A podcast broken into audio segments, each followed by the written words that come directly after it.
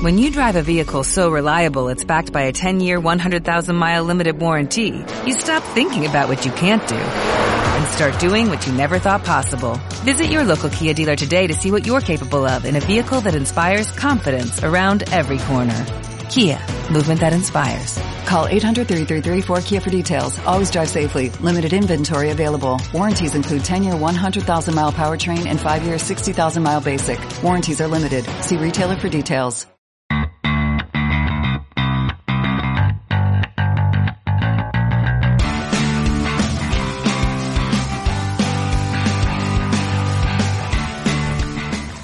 Amigos de las artes marciales mixtas, estamos otra vez aquí en el segundo programa de esta semana y hoy sí vamos a analizar ese UFC 259 que es un cartelón. Estamos con los mismos de la semana pasada, ¿cómo estás Álvaro? ¿Qué tal? Muy buenas, aquí estamos, encantado Gonzalo. Y es que creo que es absurdo saludaros cuando estamos viendo desde hace un montón de tiempo, pero también está Humber García. Aquí estamos otra vez, sí Y por supuesto Alejandro Hidalgo que nos trajo ese súper resumen del impacto que ha tenido Israel Azaña en la cultura. Sí, ya estoy aquí después de tanto tiempo, muy Sí. contento, la verdad. No hemos Pero- salido, no hemos salido del estudio. Sigues con el rollo Naruto. Sí. O sea, no va sí. a cambiar, no va a cambiar. no, no.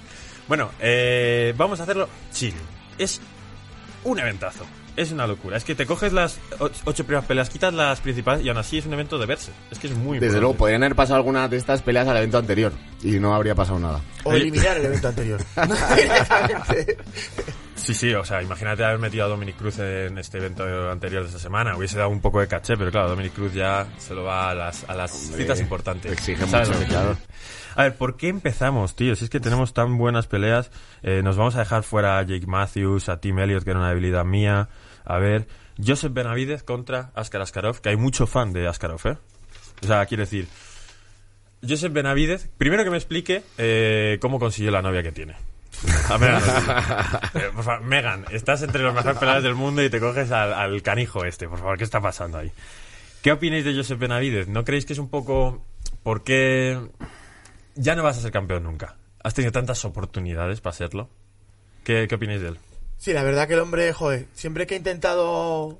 Ha, ha tocado casi el cinturón, se le. O sea, por una razón o por otra se le, ha, se le ha caído. Y el pobrecillo, la verdad que tiene que fastidiar bastante. Están tan cerca de la gloria y darte tremendo piñazo. Joder, pero es que ese muro llamado Figueiredo, de todos modos, es que es un muro muy franqueable. Pero bueno, al final son oportunidades. Y bueno, pues lo importante de estos luchadores también es su capacidad para rearmarse y para levantarse. Entonces, bueno, parece que le han puesto otro que le va a costar muchísimo volver a levantarse porque Askarov probablemente va a ser de los próximos que, que compita por el título. Entonces, bueno, es una pelea muy ajustada. Y que el ganador de esta pelea, además, yo creo que en función de lo que ocurra con Brandon Moreno y con Figueiredo en un futuro, pues van a ser el próximo retador. Porque una tercera pelea entre ellos ya me parece extraño. Bueno, si sale peleón... Si sale peleón, pero lo veo complicado. Yo creo que ya de- el ganador de esta pelea se va a enfrentar contra el ganador de la otra pelea. Oye, Askarov tiene esto que comentabas eh, el, el programa anterior, véase hace cinco minutos, el halo de la invencibilidad, ¿eh? Sí, pero bueno, ya no tiene tanto halo porque empató. Le empató Brandon Moreno, entonces ahí ya, bueno, han estado cerca. Sí que es verdad que sigue el rosquito, el cero de, de derrotas, pero, pero bueno, ya tan igualado al menos. No Entonces, pero bueno, sí es místico, es místico. Además, este tío Askarov fue campeón de, de AK, bueno, de ACB, que se llamaba, ahora se llama AK, y es un luchador súper dominante, muy explosivo, que, bueno, súper completo. Entonces va a ser, va a ser un peleón, y no va a ser de las mejor posicionadas dentro de la cartelera. No, no, no entra ni siquiera en el main card y será una pelea que, que pasará incluso un poco desapercibida, pero podría ser un evento principal de, de, de cualquier evento no numerado, esto, esta, esta pelea. Eh, Dominic Cruz, le tenemos ahí. Dicen que es el mejor peleador que ha habido en el peso gallo. Yo, fíjate que quizás en mi tiempo más... Cuanto más me he metido en las MMA, yo le he visto ya fracasar muchas veces. ¿Vosotros le veis como el mejor peso gallo de la historia? Para mí sí. Para mí también. A ver, ¿por qué defiende tu argumento? Yo creo que De- Dominic, razona tu respuesta.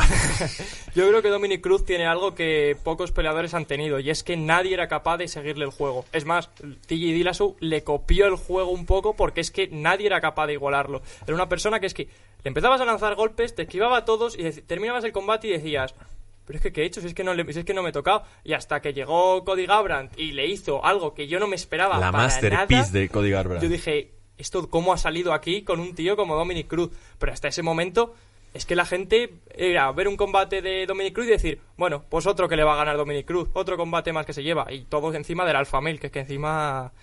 ¿Cómo se los tenía? Ya lo hicimos Sí. en aquella, en aquella, Aquella rivalidad, sí, sí, sí. Y les hacía lo que quería, Sí. ¿eh? Y fíjate que muchos dicen que el estilo de TJ Dillashaw y Cody Garbrandt se desarrolla a raíz de vamos a copiar el estilo para los sparring, aprender un poco cómo pelea este chico. Y dicen, uy, uy, si esto, eh, aquí tenemos un filón. Y la verdad es que me parece que TJ Dillashaw, que es lo que quería deciros, sí que ha mejorado un poco lo de Dominic Cruz. Me parece más contundente. Eh, creo que Dominic Cruz saca mucho movimiento, las esquivas que nos encantan, los desplazamientos, lo poco ortodoxo, pero creo que TJ Dillashaw lo hace más fluido. Es más fuerte, yo creo que es más fuerte. Que Yo estoy, estoy un poco con Gonzalo. A mí me gusta más TJ Dillashaw. Su estilo es más depurado, digamos, pero es verdad que tuvo mucha más trascendencia Dominic Cruz, pues tirándose, no con recuerdo cuánto fue, 7, 8, 9 años ganando a todos los que se ponían por delante, barriendo al mejor equipo del peso gallo. Bueno, pues su trascendencia fue enorme. Pero bueno, como luchador estaría ahí, ahí con TJ Y de los viniendo de mejores. dos lesiones de rodilla Tremenda. Sí. importantes. O sea, tuvo una lesión, empezó, iba a volver a pelear, se volvió a lesionar y se rehizo después de una lesión de, de dos lesiones de rodilla. Eso dice mucho de Eso es muy difícil, sí. Lo que ocurre ahora con él es que está totalmente abandonado. Es un luchador que estuvo cuatro años fuera, volvió, es verdad que le pusieron la oportunidad contra Cejudo, pero no estaba como para intentar llegar al nivel de un luchador que venía ganando tanto, tanto tiempo. De- después de cuatro años fuera, Dominic pues ha quedado un poco relegado u olvidado, tanto que pelea contra un tío que no está ni rankeado. Yo la verdad es que me sorprende que cómo, cómo hizo ese parón de cuatro años, que es lo que acabas de decir tú, que joder, que tienes la oportunidad por el título, pues la aprovechas contra Cejudo. Pero si has estado con el parón de cuatro años, vuelves contra Cejudo y pierdes, ¿por qué sigues peleando? Imagino que es lo que hablamos siempre de que no saben hacer otra cosa. Aunque bueno, en este caso justo yo diría que ahora mismo Dominic es más comentarista que luchador. Porque se metió mucho en el mundillo de narrador dentro de la UFC y ya su nivel no es el de antes. Entonces, bueno, imagino que será por mono, ¿no? Porque le gusta mucho y, no sabrá no pelear.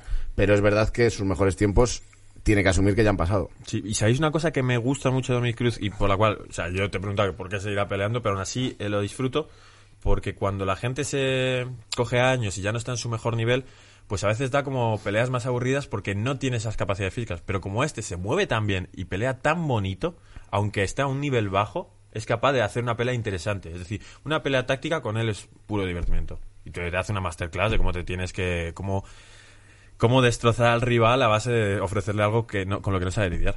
Sí, sí, es alucinante. Y el estilo de pelea que tiene Dominic, yo creo que creó escuela, como decíais antes, lo convirtió para él mismo lo nada ortodoxo en ortodoxo. O sea, su ortodoxia era hacer siempre lo mismo, que era un estilo ultra raro, muy extraño de ver, pero súper efectivo y con unos movimientos que aunque da esos pasitos que parecen un poco hasta de coña, pero no hay quien, no hay quien le tosa en su buen momento. Ahora creo sinceramente que hasta casi Kenny, que es un luchador que no está rankeado en el, en el- la Le puede división, puede dar guerra o le puede ganar directamente. Yo creo Pero bueno, aún así le han puesto, aquí- le han puesto a este tío, yo creo que le han puesto a este tío para, para que vuelva a subir un poco. Porque No, y que él siempre mismo no quiere engrandece un cartel tener ese tipo de gente, ¿sabes? Es gente que, que te, siempre es bueno tenerla. En eventos buenos tienes que tener peleadores buenos, estén en su prime o no. Es, O sea, es que el año pasado Dominic Cruz fue la pelea coestelar del evento que luego peleó también Gaetz contra Tony Ferguson. Es que estamos hablando de que el- la pelea anterior era el evento coestelar, ahora no está ni en las, está en las preliminares. Hombre, pero es que con este ventazo sí que si avanzamos un poco, Thiago Santos contra Rakic, eh, eso es una guerra, una carnicería total. Rakic ya lo mostró contra Anthony Smith de qué pasa está hecho, es verdad que perdió contra Volcanos de Mir, pero vamos, se le viene a Thiago Santos un problemón muy muy gordo, a pesar del durísimo que es este hombre. Este, este, ¿cómo, cómo es el tatuaje que tiene? Un martillo, mar- ¿no? sí, martillo, marreta, sí, martillo. Es que de todos modos estamos hablando de posiblemente el top 5 de los mejores eventos que ha hecho UFC con tres títulos en juego, con luchadores que han sido las máximas estrellas en su momento en las preliminares. Es un evento que es una pasada. En este caso, pues están pegando eh, Santos contra Rakic, que son pues dos de los mayores contendientes, creo que son el 2 y el 3 que están rankeados. Tiago Santos, que fue el que más cerca ha estado sin duda de ganar a John Jones. Eh, Rakic, que es un luchador súper largo y con estilo muy divertido también de ver, que le va a poner las cosas muy, muy complicadas. O sea, han hecho unos emparejamientos totalmente élite, se van a dejar una millonada en este evento, pero va a ser uno de los mejores. Entonces me parece es una locura, una locura cada combate. Sí, porque normalmente hacían lo de meter tres peleas eh, titulares cuando eran los tres títulos que no sabían qué hacer con ellos. Y esta vez han dicho, tío, esa hazaña, tienes a Piotr, ¿cómo se dice? Piotr. Piotr Jan. Piotr. Que es que Humbert parece ser que está dando clases de ruso. Sí. Da. Da. No, no, eh, que no sé si es porque aquí somos muy fans, pero me parece que también es un... Igual no es el campeón más famoso, porque es un, pe- un campeón que puede defender un También evento tienes solito. a- al GOAT, que es y a tienes a. Nunes. O sea, que tienes un evento brutal. ¿Cómo ves a Tiago Santos? ¿Le ves con... Bueno, no sé si le ves con posibilidades, porque por supuesto las tiene, pero ¿crees que, que va a salir vencedor? A mí me da mucho miedo por la rodilla. Porque después de la lesión de rodilla no vino como venía antes. Entonces yo no sé, como en esa pelea tampoco se pudo ver tanto de pie, yo creo que pues quiero verlo un poquito más, a ver cómo reacciona con la rodilla tal como la tiene. Viene de perder contra Teixeira por Mataleón, si no me equivoco. Sí. Sí. Hmm. De, demostrar la pobre defensa, te lo comentamos, la pobre Sí. defensa de derribos derribos. que tenía y, el, y eso que era un cinturón negro, el poquito suelo que demostró. Y ahí coges y dices, ¿y Jones por qué no le derribó y le finalizó? Si es que es verdad que las MMA no son matemáticas, pero a veces dices, joder, ¿y por qué Teixeira te ha hecho este traje? A lo mejor por lo que dice Alex, venía de la lesión y no estaba, no estaba del todo bien. Pero también hay que recordar que venía antes de eso de noquear él a Jan Blakovic, que, que- que es el actual campeón de la división. Entonces es alucinante y sobre todo, sí, sí, alucinante. Y es brutal lo de que no es una regla de tres jamás este deporte, porque luego tienes enfrente, este ha ganado a este, pero el otro al otro. Entonces, bueno, habrá que ver cómo vuelve, pero Thiago Santos con una buena victoria va a volver a estar ahí para luchar por, por el cinturón. A mí, a mí es que me encanta y verle cómo le puso contra las cuerdas a John Jones, que estuvo muy cerquita de, de hacerle mucho daño y de ganarle, quitarle el invicto. Bueno, el invicto no, el invicto. El falso invicto, sí. El falso invicto. Eh, yo creo que, que, o sea, que no hay que darle por perdido, pese a las lesiones y demás. Yo creo que va a ganar esta pelea Thiago Santos, me tiro a la piscina, y creo que le va a servir para, para pelear próximamente por el cinturón otra vez. Bueno, a ver si lo consigue, porque desde luego es espectacular el poder que tiene. Eh, quiero hablar de el hombre que se ha atrevido a hacer lo que nadie hace, que es coger una pelea contra Islam Makachev, y es Drew Dober. Oye, ole, ole por haber sido el único que se ha atrevido. Que además me hace mucha gracia Islam Makachev, que es como un poco la... Ha sido la mascota de Laika durante mucho tiempo. Es decir, es el único ruso que, del que puedes sacar una risa. de simpático, ¿no? Sí, sí que le vacilaba mucho porque, claro, eh, en el AK, eh, correo para Khabib todos los días, para Daniel Cormier todos los días, para Luke Rockhold todos los días, para Cain Velázquez, y él no le llegaba nunca nada, ¿sabes? Y era como, bueno, me han dado esto, toma, dáselo a Islam, a ver qué hace con él, ¿sabes? Ay, pobre. Eh, la gente está muy confundida, la gente lo ve como un Khabib 2, no, a mí no me parece que peleen para... Para nada. No, no, no, No. yo- de hecho... Es mucho más striker. Claro, es decir, Khabib. el, striker, el striking de, de Makachev es un striker nivel elite, ¿eh? O sea, el tipo arriba es muy, muy bueno. muy Y de hecho, Javid decía que cuando la, la pelea que tuvo... Que te- primero McGregor le, le dio una oportunidad a, a Makachev para, para pelear por el título. O sea, es un tío que, que apunta muy alto y muy, muy duro. Sí, su mayor problema es que lleva muchos años a la sombra de Javib. Claro. Entonces, claro, la comparación en este, en este caso es odiosa. Va a ser siempre mucho mejor Javib. Pero claro, también luego hay que pensar que es un tío que se ha estado formando toda su carrera haciendo sparring súper duro contra Javib. Entonces está muy bien preparado.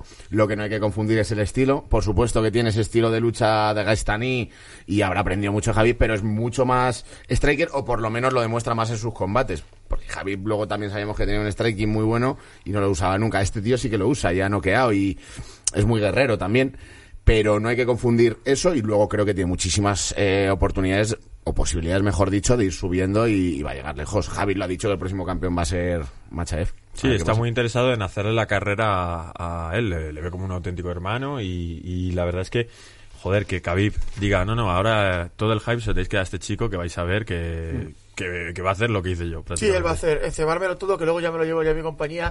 y cuando ya, ya.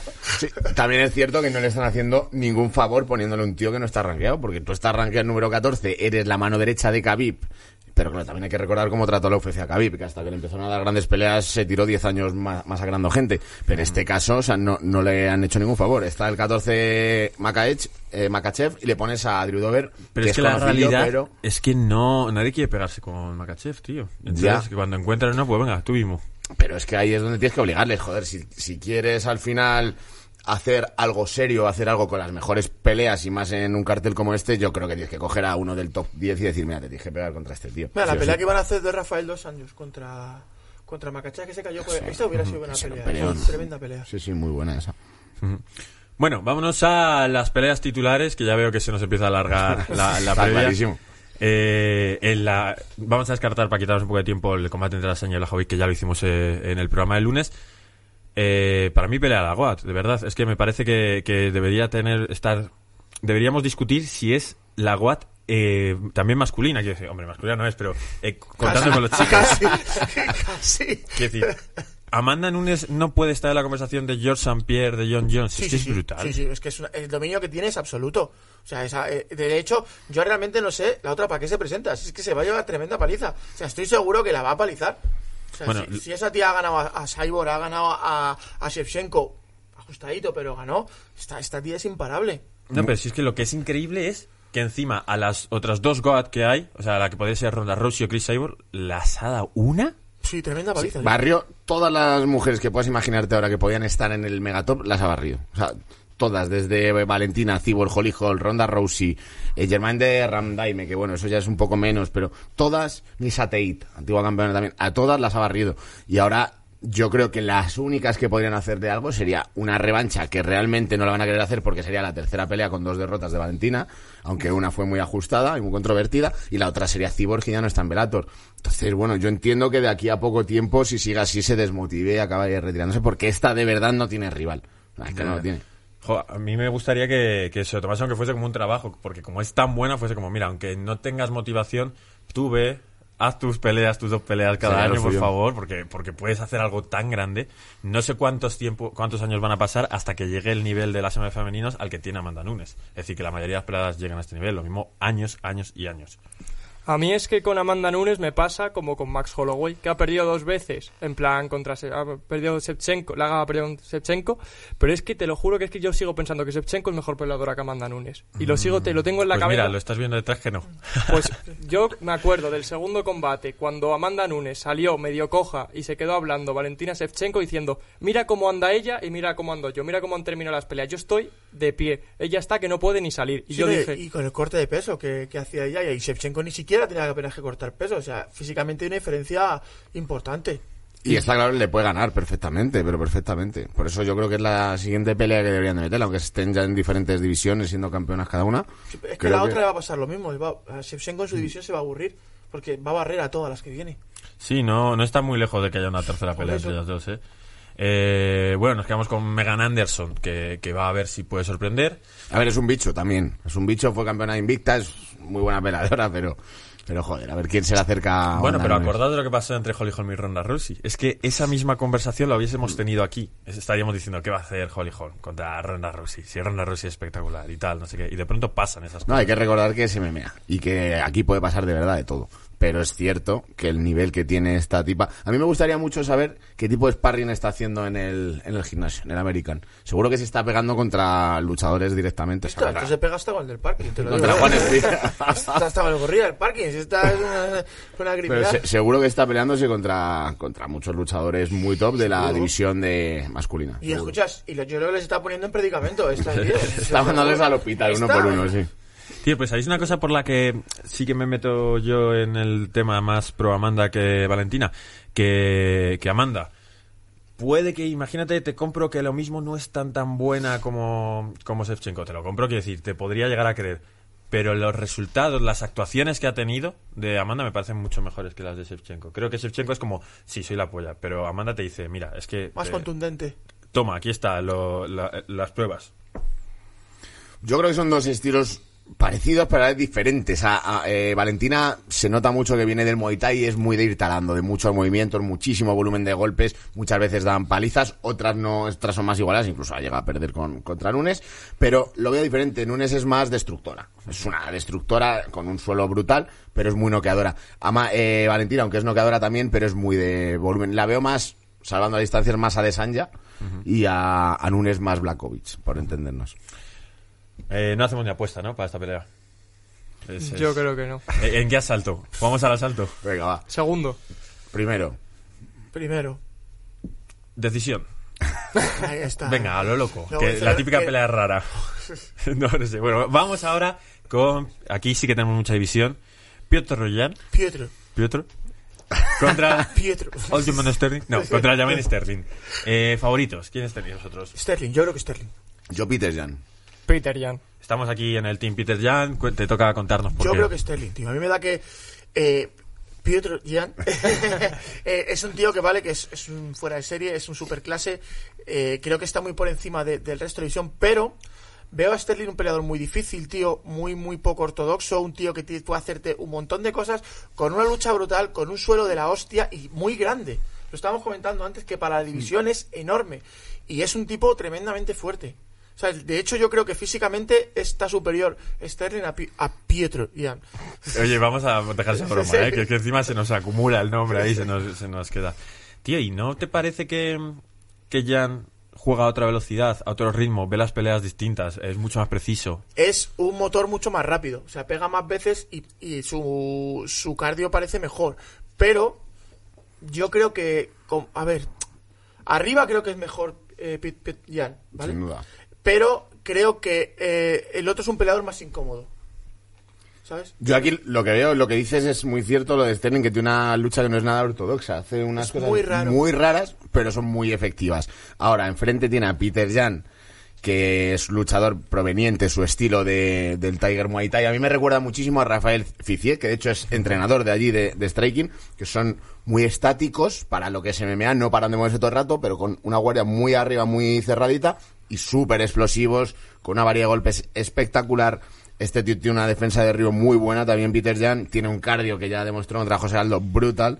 Entonces, poniendo la balanza, veo a Peter Jan por lo menos un paso por encima, aunque Sterling, ojo, porque es un luchador súper extraño y muy incómodo a la hora de pelear contra él. Es que sí, Aljamain quiere ganar, tiene que utilizar el wrestling, pero yo no le veo tampoco a Peter Jan que, se, que le vaya una oportunidad de llevarla al suelo. Quiero decir, creo que es el. de- nos va a dar una cátedra de anti-wrestling. Peter Jan me da la sensación. Porque siempre que la intentan llevar al suelo es, es un gato, rebota, pum. Es muy, muy rápido. Entonces no sé si Aljamain Sterling, por muy bueno que sea llevando a sus rivales al suelo, va a conseguirlo. Yo es que no lo veo capaz. O sea, sí le puede dar una sorpresa, como pasó con Sanhagen, porque tampoco me lo esperaba, pero es que Peter Jan, yo creo que el llegar a derribarlo, no lo veo. Una vez, si lo lleva al suelo, yo creo que sí que puede hacer mucho, pero el problema es llevarlo al suelo. Yo veo campeón para largo a Peter Jan. Veremos qué pasa, si tiene, si se cumple lo que nos pronostica Humber. Siempre ah, suelo acertar, ¿eh? Sí. Suelo acertar. Pero bueno, creo que se podría hablar mucho de este evento, pero es que al final que hacía un programa en determinados minutos y, y vamos, y llevamos aquí grabando ya una, una hora y no quiero seguir hablando de este evento, lo que tengo muchísimas ganas de verlo. Y tenemos dos secciones hoy. Nos vas a traer una sección en el siguiente bloque, una Así cosa es, de dos. así es, que os se va a gustar. una anécdota de las Curiosa, míticas sí, y sí, sí. curiosas. Y luego también tenemos, eh, vuelven las peleas callejeras. Vuelven, vuelven Con las peleas callejeras. He tenido que indagar en, el, en la dark web. Se ha tenido que pegar y sí, todo. sí, para traer una pelea a la altura de las Si un circunstancias. día no tienes una pelea por lo que sea, llámame y te grabamos alguna cosa con alguien. No, par de eso- eso no puede quedar registrado. Bueno, pues vamos a seguir con el programa. Nos vemos ahora.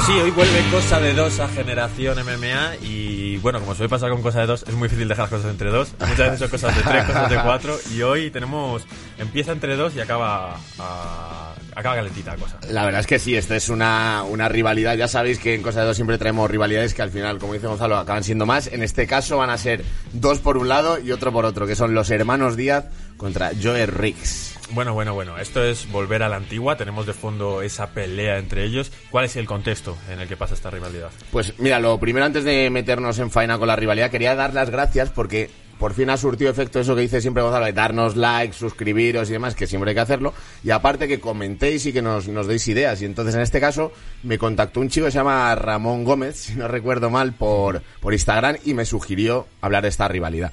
Bueno, el contexto te cuento, es UFC número 52. Nos retrotraemos al 4 de febrero de 2006. Es una velada en la que la pelea estelar era la trilogía de Chuck Liddell contra, contra Randy Couture, que gana a Chuck Liddell por, por técnico en el segundo asalto. Pues bueno, pues dentro de esta cartelera, en las peleas estelares, estaba Nick Díaz contra Joe Riggs.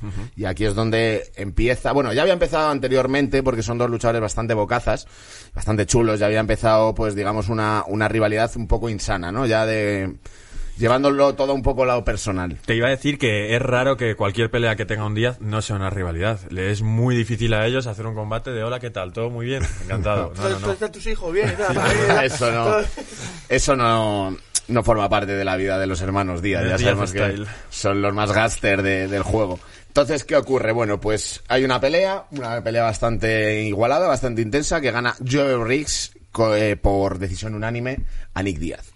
Y este es el comienzo de la pelea real, que es al final es una pelea que es, digamos, fuera del octágono. ¿Qué ocurre? Bueno, pues cuando todavía están en el estadio, después de haberse peleado entre los dos y tal, eh, están en la ambulancia esperando para que se revientan, ¿vale? O sea, Nick Díaz acaba con la cara hecha un mapa, este con las manos reventadas y tal. Bueno, están, están, están todavía esperando a las ambulancias, allí porque cada uno iba a ir en ambulancia, y ahí ya comienza un pique de los grandes. Se ven, se ven en el estadio y empiezan a insultar. Empiezan- Bueno, para empezar llega Nick Díaz y le dice, tú eres un mierda, aquí el que ha ganado he sido yo. Joe Riggs, ahí ya Los empieza a días nunca calentarse. pierden, ¿eh? Siempre No. se equivocan los jueces, es una cosa. Nunca, nunca, nunca. Entonces, bueno, como están reventados, como decíamos, se van al hospital, van en ambulancia, llegan allí. Bueno, pues se encuentran también. Ya también te digo que en esa época la organización no era muy buena, porque es que igual se encontraron cinco veces cuando no debían Solo de les falta encontrar. meter a los dos en la misma ambulancia. Estaban dando piñas todo el camino. Total, en la misma habitación. Pues no, en la misma habitación acaba- acabaron, pero ahora, ahora os lo contaré. Bueno, en ese momento se encuentran ya llegando al hospital cuando van a rehidratar a Joe Riggs y, Nick Díaz le dice, eh, que vamos a por el cuarto asalto. Allí ya en el hospital. Y efectivamente así ocurrió. Bueno, habían tenido un enfrentamiento brutal dentro del octógono, fuera de él también con insultos y demás. Entonces llega un momento que se continúan enganchando, mientras uno estaba con el suero, al otro le eh, hacían así en la cara, tal, pues se seguían diciendo gilipolleces y tal. Llega un momento en el que Joe Riggs pasa por la habitación, bueno, a cada uno le mete en una habitación diferente y tal, y pasa Joe Riggs por delante de la habitación de Nick Díaz. Anda, coño, pues si está aquí Nick. Y vacila. Y le dice, eh, que aquí el ganador soy yo, tal, mira, que tú estás aquí en la habitación y demás. Entonces, claro, cuando se está yendo, Nick, también te digo que esta historia tiene diferentes versiones según la cuente, ¿no? Pero esta es una de las más aceptadas. En este momento, Nick Díaz va corriendo a pues Joe Riggs, le dice, tú, tú, ven aquí. Entonces, cuando se gira, le mete un derechazo que le hace un knockdown directamente, pero no le consigue noquear. Entonces le tira, se va por él, pero bueno, consigue revertir Joe Riggs, le engancha de una pierna, le hace un single leg. Está en medio del hospital, ¿eh? En el pasillo del Con, hospital. con la, con la bata y el culo al aire, los dos ahí. Sí, sí, con el suelo aquí puesto. Bueno, pues consigue darle la vuelta y tal, entonces como que se igualan.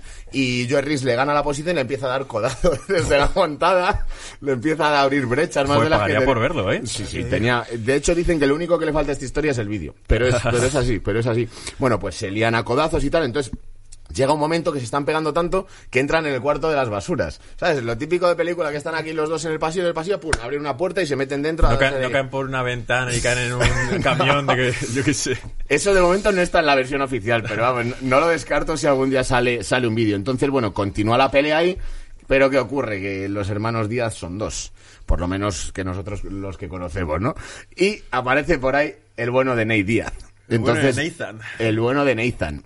Entonces, claro, Nathan en ese momento era un luchador pues que a seis peleas profesionales, era del WEG, no era muy conocidillo y tal, pero claro, ya era un gángster de, de Stockton de cuidado. Pues si Entonces, solo en el TUF, cuando aparece en el TUF ya se ve que, que va por camino. Efectivamente, de hecho, esta historia que, que vamos a terminar ahora fue como un año antes de ganar el TUF. Entonces, esta historia fue la que más notoriedad le dio, le dio a Ney Díaz y la que le puso un poco en el mapa.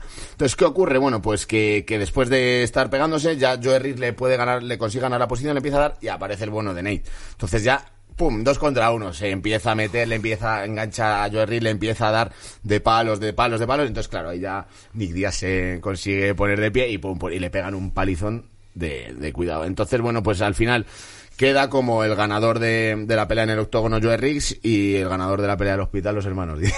Claro, dos contra uno, claro. Eh, en MMA, imposible. Que hacían, jugaban a, a ver quién ganaría, si Enganu o, por ejemplo, Joseph Benavide y Brandon Moreno contra él en una pelea. Eh, ese MMA, Enganu tiene mucho poder, pero cuando te están pegando dos personas que saben pegar. Es que es alucinante. Y además, una de las frases más graciosas de toda la historia, que esa está aceptada por todas las vertientes, hable quien hable, es que le cogió Joe Riggs y le dijo a Nick Díaz, por favor, quítame a este que está loco, que tu hermano está loco, quítamelo de encima. Porque por lo visto Nate, pues era, era imparable. Y al final, pues le separaron, aparecieron los de seguridad, no sé si se los llevaron, no recuerdo detenidos o no, pero bueno, fue un esperpento y algo que, que esperemos que no se repita más, pero que ahora toro pasado es cuanto menos gracioso, curioso. Y, y que claro, que no podía tener otro protagonista de los hermanos Díaz. Joder, que tuvieron que liar ahí en el hospital. Yo te digo. Y menos mal que no había móviles con cámara. ¿eh? Porque entonces la gente, si no hubiera salido en todos los lados. Ostras, y luego por esto, claro, luego aquí hay delitos y cosas así, pegarte en un hospital, los destrozos que haces. Claro, si no hay denuncia, Ahí yo creo que la UFC debió entrar y llegar a un acuerdo con ambas partes y decir que esto no salga de aquí, que bastante esperpento ha sido con todos los pobres pacientes que estarían en sus habitaciones alucinando de la paliza Está que se están pegando, está dando. ahí. empezando con el colegio. Que se está, se está pegando todo el mundo ahí. sale de las Como para, meterse alguno en mitad Ya de la digo. pelea. Lo ves al lado y dices, uy, pues va a ser que no. Sí, pues además les intentas separar y yo creo que los días no razonan. Cobra tú también. Cobra tú también, sí, sí, sí. sí. La seguridad. Se ha estropeado el ascensor. Tenemos que subir las escaleras. Sí, sí, no había que tener mucho cuidado para separar a estos, a estos dos bichos. Pero bueno, esa es la gracia. Fueron a, re- a rehidratarse y a arreglarse la cara y acabaron el triple destrozados de lo que habían entrado al hospital. Madre mía, madre mía. Eran otros tiempos. No, fíjate que muchas veces nos gusta ver las imágenes de hospital, que están los dos que se han pegado y les ves a los dos como decir, mira, qué dos guerreros qué somos. hermandad. Qué guay, guay. Pues no, con los días no pasa. Es que los días tienen una base de fans que son, son peligrosos, ¿eh? O sea, les ven como si fuesen santos y son lo que son. Y los, los hermanos Díaz ya sabemos que es que además son dos tíos, entre ellos, ultra fieles. Como toques a uno, como a uno de los dos esté metido en, un, en una, en una batalla dialéctica, en una batalla en la calle, ya ni te cuento, siempre se va a meter el otro. Entonces, ya sabes que el pack van los dos y, y que son muy peligrosos y aparte son los de los más chulos que hay en, en el juego de, de las MMA. Entonces, bueno, pues son los protagonistas de, de incidentes muy lamentables como fue este, pero que bueno, es una, una de las historias que forman parte de la UFC de esos tiempos más. Como tires con antiguos. rivalidades de los días, tienes para hacerte, vamos, Sí. cuatro temporadas. Tuvieron otro también en otro en otra compañía también, ¿no? En Strikeforce también, que sí y se pegaban. Si han tenido tenido rivalidad Chile, con ¿no? Javi, han tenido de todo. O sea, Han tenido muchas y metían a su gimnasio también en la rivalidad, o sea, no se quedaba solo en ellos, de ser que sus compañeros también pues tienen sus, sus cosillas. Sí, porque imagínate lidiar todos los días con los días en el gimnasio, ¿eh? Uf. Acaba siendo al final el más chungo. Sí, sí, sí. Bueno, pues oye, increíble como siempre esta sección Cosa de Dos. Espero que nos sigas trayendo cosas de los días, Por que son supuesto. siempre muy divertidas. Por supuesto. Y hablando de peleas, pues nos vamos a ir a las peleas callejeras que nos trae Humber y a ver qué, con qué nos sorprende. hoy. Vamos.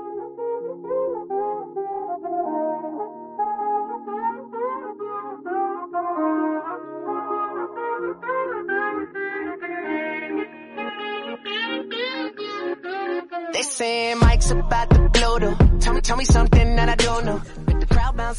Bueno, pues ya hemos llegado a la última parte del programa, eh, de este programa en el que hemos hablado de UFC 259, en el que hemos eh, tratado rivalidades y nos vamos con una rivalidad también Sí, sí, una vamos, pelea que podía estar, vamos, el main event de cualquier cartel de UFC numerado, vamos, es brutal. Eh, miedo me da lo que me No, no, traes. no, es brutal. Me ha dicho que es muy brutal. bueno.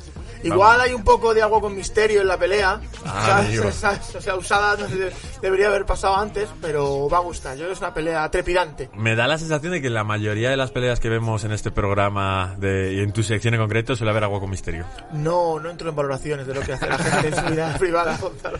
Bueno, vamos a darle al play y lo vemos todos. A ver. Ahí. Pero, pero, pero, pero, pero, pero, pero, ¿qué ha sido eso, tío? Está el tío ahí lanzando su, su demostración. Pero te dije que trajeses peleas, no, no peleas. No, No, no, has no, Ahí va ahí. uy, pero ¿y esa capacidad de esquiva? Ojo con la distancia, ¿eh? Está haciendo la del marido, tío. Derribo, él hace ahí su voltereta. Se levanta muy marcial. Vaya frontal, ¿eh? Pero, a ver, a ver. No estoy entendiendo nada de lo que estoy viendo. En serio, es brutal, tío. Aparte de que la batería Batería se está está agotando, agotando. no pasa nada. Seguimos. Siguen ahí, ¿ves? El otro es como el luchador manco, ¿sabes? Solo usa un brazo. Pero porque en el otro lleva un cigarro o algo, Sí, hay que claro. tirarlo. Cigarro del superpoder. Ahí le da... Uy, pero si tiene una fuerza en un brazo. ¿Cómo controla la distancia? Si es que... No nos hace. Mira, mira, esto... Uy, uy. Bueno, la calci. La calci. ¡Hola! Pero ¿y ese derribo? Ahora viene el ground and pound ahí, mira. Un, Va por la montada, ¿eh? un scramble. Mira, mira, control de espalda. Toda la espalda, mira, ¿ves? ¿Pero qué le ha pasado Todo esto con el tío? cigarrito en la boca. ¿eh? El móvil. Pero tiene mucha fuerza ese señor, Sí, ¿eh? sí, ese tío es, es brutal, tío. ¿Has visto? Yo le voy a echar un ojo de nuevo a esa a la pelea. A ver, ¿en qué momento teníamos? 2.50 hemos dicho más o menos. Ya de primera llega y... Lo- Mide lo- muy mal la Lo distancia. complicado tío. que es a un blanco inmóvil no pegarle. Pero él, sin embargo, para el empujón sí que sí que la encuentra la distancia. Hombre, claro, y él llega ahí, se arma de valor. Qué esquiva. Eso- yo aquí pensaba que, que sabía pelear el pibe. Ay. Hacer ahí un ¿no? A mí lo que más me gusta es la estética de cómo se mueve, los truquitos que hace como lo del dedo de antes. Todo esto el tío como ponía la mano y el cigarrito ahí, déjame, olvídame, ¿sabes? Claro, esta pelea puede ser eterna porque no tiene capacidad de daño. No, no, no, esto... el- el- el- La verdad que lo he tocado la Ojo, hace así como si, si hubiera caído un diente, ¿no? Algo. Mira.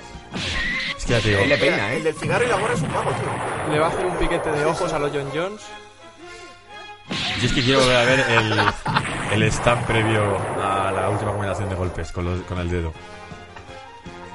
Mira, mira, mira, mira, mira, mira, mira, mira, mira. Ojo con el claro. Que le ha hecho el chiquito ahí de la calzada. Mira, ahí- ahí viene un scramble brutal, mira. Pero es que se mete el solo, madre mía. Y le da un control ahora. Y es solo poniéndole peso en la cabeza y lo reduce. Pues nada. ¿Le tira arena? Ah, era arena. Yo decía, ¿de qué coño? Llama a- Dana White para que lo fiche. Joder, pues de vez en cuando unas peleas de esas estarían súper bien entre combate y combate, ¿eh? Estaría muy bien, tío. Ay. Bueno, Humber, desde luego no has decepcionado. Ah, creo que estamos ante tu obra maestra. Sí, yo creo que sí, sí. Había otra también que era muy buena, pero era más larga, pero... Bueno, pues la a Ale- guardamos, hemos la visto a Alex y guardamos. yo y la verdad que está bastante bien Ostras, esa, ¿eh? pues con, e- con ese nivel, cuanto antes te la vuelves a traer la sección. Está, está bien. La verdad que la peli ya esta es, es curiosa. Bueno, bueno, pues nada. Pues esto ha sido el Generación MMA número 106, si no me equivoco. Nosotros nos vemos la semana que viene y espero que disfrutéis de ese super evento que, en el que estaremos todos pegados a la televisión de madrugada o por la mañana. No sé si vosotros todavía lo veis en directo. Yo cuando puedo sí, pero no siempre. Bueno, como siempre, daos las gracias por haber venido y pedir esos, ese montón de likes que necesitamos para seguir creciendo. Nos vemos. Hasta pronto. Chao. Chao.